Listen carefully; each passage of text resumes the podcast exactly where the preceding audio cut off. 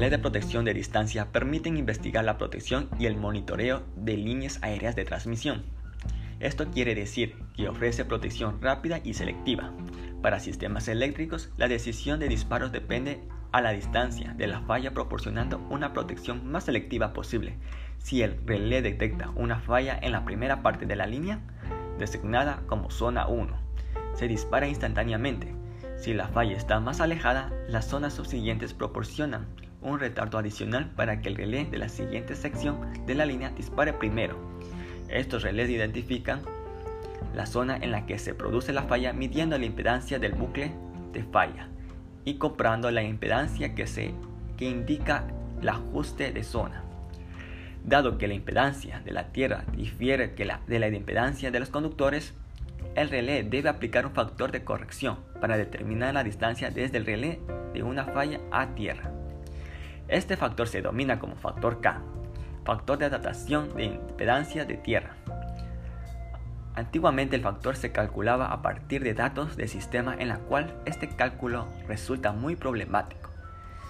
Si la topografía de una línea es compleja, parámetros como la altura a tierra de los conductores y la georesistividad pueden tener considerable influencia. Si se trata de teniendo de cables antiguos puede que parte de los parámetros necesarios para el cálculo simplemente no se conozcan debido al número de parámetros que se necesitan y la dificultad para obtener datos es fácil incurrir errores de cálculo. Hasta ahora apenas se efectuaban mediciones para verificar estos cálculos por el trabajo excesivo que se suponía. El CP C1 y el CPC100 hacen estas mediciones resulten sencillas y rápidas. La línea se pone a tierra en los extremos remotos. El CPC se conecta por medio del CPC1 a la línea aérea para inyectar las corrientes.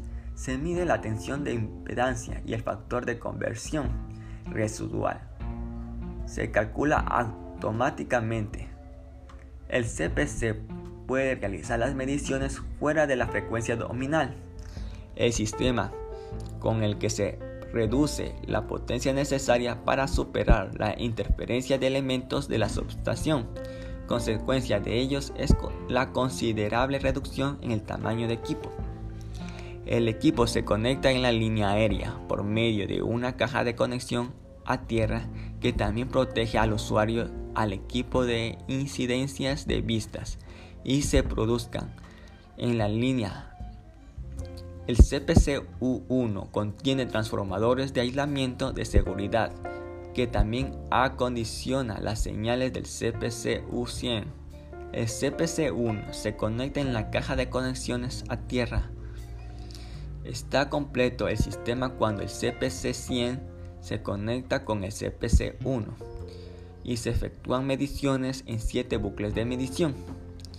Por seguridad, que hacer asegurarse en el extremo local de las líneas se encuentra puesta a tierra siempre que se reconecte los puntos de medida en la caja de conexión a tierra.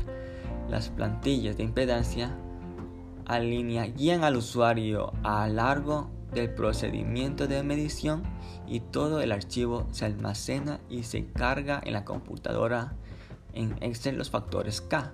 Se pueden representar en los formatos más usuales. El coste de la medición del factor es pequeño en comparación con el riesgo de asumir el enorme coste de un posible corte de energía eléctrica para detectar con precisión una falla el relé debe tener ajustes precisos del factor K.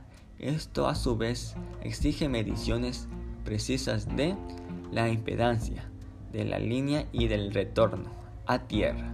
El CPC 100 junto con el CPC U1 es la mejor herramienta para medir. Gracias.